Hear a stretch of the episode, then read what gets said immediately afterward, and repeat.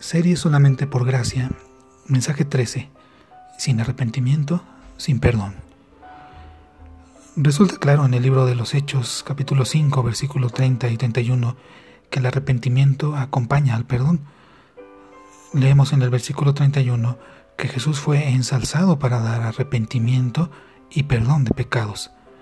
Estas dos bendiciones se desprenden de las manos sagradas una vez clavadas al madero se desprenden de las manos de aquel que ahora está en la gloria. Arrepentimiento y perdón están entrelazadas por el propósito eterno de Dios. Como decimos, lo que Dios ha unido no lo separe el hombre, y en ese sentido el arrepentimiento debe ser compañero del perdón. Y vamos a ver que es de esa forma, cuando lo pensamos un poco. No es posible que se conceda el perdón a un pecador no arrepentido. Tal cosa le aprobaría sus malos caminos y le haría pensar poco en la culpa del pecado. Si el Señor dijera, tú amas al pecado, vives en él y vas de mal en peor, pero no importa, yo te perdono, esto equivaldría a la proclamación de una infame libertad de pecar. Equivaldría a poner en duda los fundamentos de todo orden social, resultando de ello un desorden moral. No podría yo explicar los escándalos innumerables que resultarían ineludiblemente si se, pudiera separar el arrepentimiento y el perdón, quitando ese, eh, el pecado mientras que el pecador lo amara como siempre. Es del todo natural que si creemos en la santidad de Dios, es positivo eh, que si continuamos en el pecado, eh, no queriendo arrepentirnos del mismo, no podemos esperar que Dios nos perdone, pero sí que recogeremos las consecuencias de nuestra terquedad. Según la bondad infinita de Dios, se nos promete que si abandonamos nuestro pecado, confesándolo, aceptándolo por fe, eh, la gracia que está en Cristo Jesús, dice la escritura en Juan, eh, primera de Juan 1.9, que Dios es fiel y justo para que nos perdone nuestros pecados y limpiarnos de toda maldad. Eh, Dios es tres veces santo y no puede haber promesa de una misericordia para los que continúan en sus malos caminos, negándose a reconocer sus agresiones. Ciertamente no hay rebelde que pueda esperar que su rey le perdone mientras que prosiga en rebeldía manifiesta. Nadie puede ser tan loco que se imagine que el juez de toda la tierra borre nuestros pecados si rehusamos arrepentirnos y confesarlos nosotros mismos. Además, esto es así a causa de la perfección de la misericordia divina una misericordia que perdona el pecado, dejando al pecador viviendo en el pecado, sería insuficiente y superficial en verdad. Sería una misericordia deforme. ¿Cuál de los dos privilegios piensas que es mayor? ¿Borrar eh, la culpa del pecado o librar del poder del pecado? No voy a tratar eh, de pesar en una balanza dos misericordias sin igual. Ninguna de ellas nos alcanzaría sino mediante la sangre preciosa de Cristo pero me parece que la salvación del poder del pecado, al ser santificado, al ser hecho semejante a Dios, debe considerarse la mayor de las dos, si alguna comparación tuviéramos que hacer. Eh, favor incalculable es entonces el perdón. En el Salmo 103, versículo 3, hacemos esta la primera nota. Él es quien perdona todas tus iniquidades.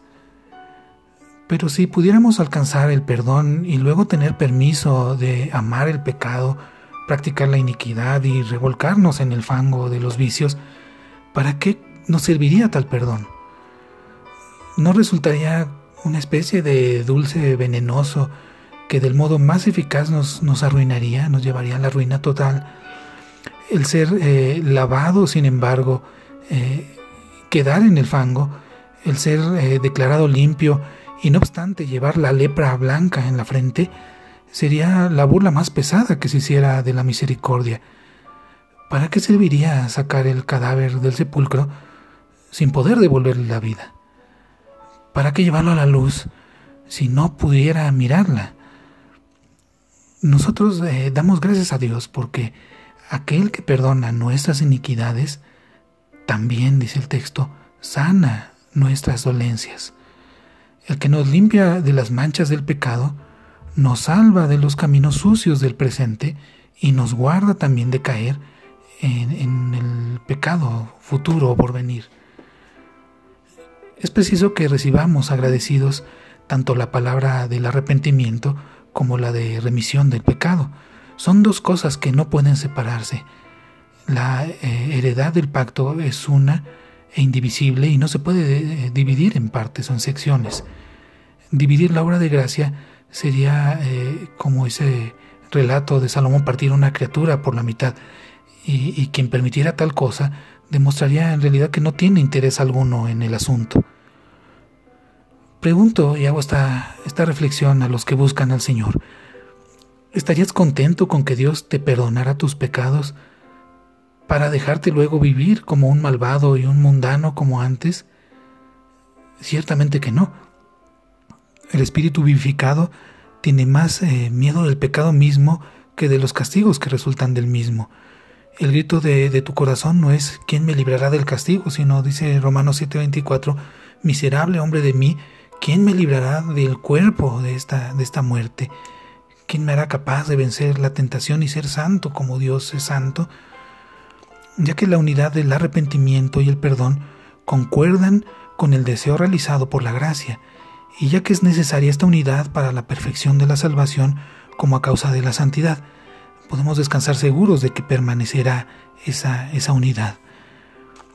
El arrepentimiento y la remisión del pecado son inseparables en la experiencia de todos los creyentes. Jamás hubo persona que de verdad se arrepintiera de sus pecados confesándolos a Dios en el nombre de Jesús y que Dios no lo perdonara. Pero por otra parte, jamás hubo persona que Dios perdonara sin arrepentimiento del pecado. No vacilo entonces en afirmar que bajo eh, las bóvedas del cielo jamás hubo, ni hay, ni habrá caso de pecado limpiado, a no ser que al mismo tiempo hubiera arrepentimiento y fe en Cristo Jesús. El odio al pecado y el sentimiento del perdón entran juntos en el alma y permanecen juntos mientras vivamos. Estas dos cosas actúan mutuamente. El hombre arrepentido es perdonado y el perdonado se arrepiente más profundamente después de ser perdonado. Así es que podemos decir que el arrepentimiento conduce al perdón y también que el perdón eh, conduce al arrepentimiento. Y la ley y los terrores, dice el poeta, solo endurecen al hombre mientras actúan a solas. Sin embargo, un sentimiento de perdón que fue adquirido mediante la sangre ablanda el corazón de piedra. Convencidos eh, del perdón, aborrecemos el pecado, aborrecemos la iniquidad. Y supongo que cuando la fe se haya aumentado hasta la seguridad plena, de modo que estemos muy seguros, sin sombra de duda, que la sangre de Jesús nos ha emblanquecido más que la nieve, entonces el arrepentimiento ha llegado a la perfección. La capacidad de arrepentirse crece a la medida de que la fe crece. No hay equivocación en este caso. El arrepentimiento no es una cuestión de un día o de días o de semanas, como si fuera una penitencia impuesta que se desea terminar cuando cuanto antes. No, se trata de una, de una gracia para la vida, para la vida entera, así como lo es la fe. Los hijos de Dios se arrepienten, así los jóvenes y los ancianos. El arrepentimiento y la fe son compañeros inseparables. Mientras tanto que andamos por fe, estamos en condición de arrepentirnos. No es verdadero el arrepentimiento que no venga de la fe en Jesús, y de la misma forma no es verdadera la fe en Jesús que no capacita para el arrepentimiento. Y de esta forma la fe y el arrepentimiento son como unos gemelos siameses, viven unidos. A medida que creemos en el amor perdonador de Jesús, podemos arrepentirnos. Y a medida que nos arrepentimos del pecado y odiamos el mal, nos regocijamos en la plenitud del perdón que Jesús ha sido ensalzado para conceder al necesitado. No podrás jamás apreciar el perdón si no te sientes arrepentido, y tampoco eres capaz de arrepentimiento más profundo antes de haber sido perdonado. Puede parecer eh, sorprendente, pero es cierto que la amargura del arrepentimiento y que la dulzura del perdón se mezclan en el olor suave de toda vida de gracia, resultando en una dicha sin par. Estos dos eh, regalos del pacto constituyen la seguridad mutua la una de la otra. Si sé que me arrepiento, sé también que Dios me ha perdonado. De otra forma, ¿cómo sabré que me ha perdonado, sino conociendo también que me ha librado de mis malos caminos, que me ha librado del pecado, de las transgresiones? El ser creyente es un ser arrepentido. La fe y el arrepentimiento son dos rayos de la misma rueda, son dos, dos mangos del mismo arado. Se ha dicho también que el arrepentimiento es el corazón quebrantado a causa del pecado y separado del pecado. De igual forma, también se puede decir que es un cambio y complemento. Es un cambio de mente de la clase más radical y profunda, acompañado de dolor a causa del pecado cometido en el pasado y del compromiso de transformación para el futuro. Dejar el mal eh, que antes yo amaba y amar el bien que antes yo odiaba demuestra así la sinceridad y la profundidad del dolor y del arrepentimiento. Siendo esto un hecho positivo, podemos estar seguros del perdón, porque el Señor nunca lleva el corazón al quebrantado a causa del pecado y separándolo del mismo sin que hubiera perdón.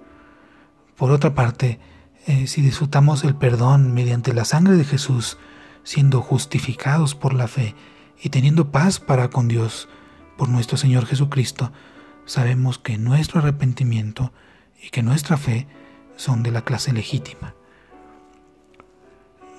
No considera tu arrepentimiento eh, cual mérito que le proporciona el perdón, ni esperes capacidad natural para arrepentirte hasta que veas la gracia de nuestro Señor Jesús y su prontitud de borrar tus pecados.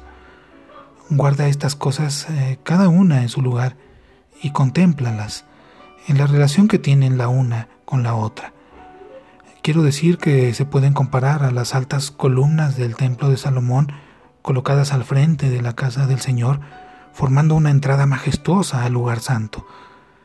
Nadie viene del modo debido a Dios a no ser que pase entre esas dos columnas, entre la columna del arrepentimiento y de la remisión o perdón de los pecados.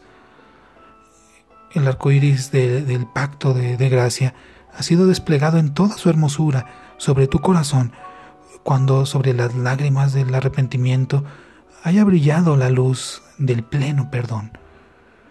El arrepentimiento del pecado y la fe en el perdón eh, de parte de Dios son el tema y argumento de la verdadera conversión. Por estas señales conoceremos eh, a un verdadero israelita, como dice la palabra.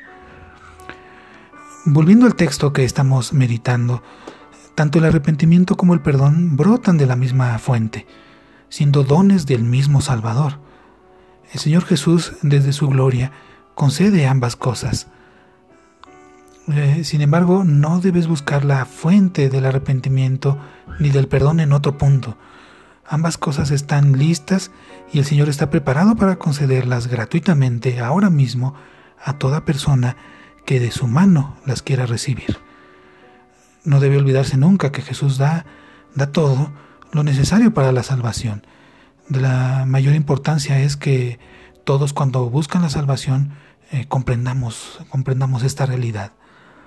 La fe es tanto un regalo de Dios como el objeto de que la fe se funda. El arrepentimiento es eh, tan manifiesto obra de la gracia como lo es la expiación por la cual se borra el pecado. La salvación es obra de la gracia sola desde el principio hasta el fin. Eh, sin embargo, no me comprendas mal aquí. Por supuesto, no es el Espíritu Santo el que se arrepiente. Nada ha hecho de lo cual deba arrepentirse, y si pudiera arrepentirse de nada nos valdría. Es más bien preciso que nos arrepintamos cada uno de nosotros de nuestro propio pecado. Y si no, no quedaremos salvos del poder del pecado. No, tampoco es eh, el Señor Jesucristo quien se arrepiente. ¿De qué se arrepentiría? No, nosotros somos los que debemos arrepentirnos eh, con el pleno conocimiento de toda facultad de nuestra mente, la voluntad, las afecciones, las, las emociones, todo coopera cordialmente en el acto bendito del arrepentimiento del pecado. Y no obstante, detrás de todo, eh, lo que sea un acto personal nuestro, está la influencia santa, actuando en secreto, eh, ablandando nuestro corazón, causando arrepentimiento y produciendo un cambio completo. El Espíritu de Dios nos ilumina para que veamos lo que es el pecado, haciéndolo repugnante a nuestra vista. Además, el Espíritu de Dios nos vuelve a la santidad, haciéndonos eh, apreciarla de corazón, amarla, desearla, y así eh, nos comunica un impulso por el cual somos llevados adelante paso a paso por el camino de la santidad. El Espíritu de Dios actúa en nosotros, tanto el querer como el hacer según el beneplácito de su buena voluntad, dice la palabra. Sometámonos a ese eh, Espíritu ahora mismo para que nos guíe a Jesús, quien abundantemente nos dará la doble bendición del arrepentimiento y del perdón, según las riquezas de su gracia. Dice la palabra, por gracia, por gracia sois salvos.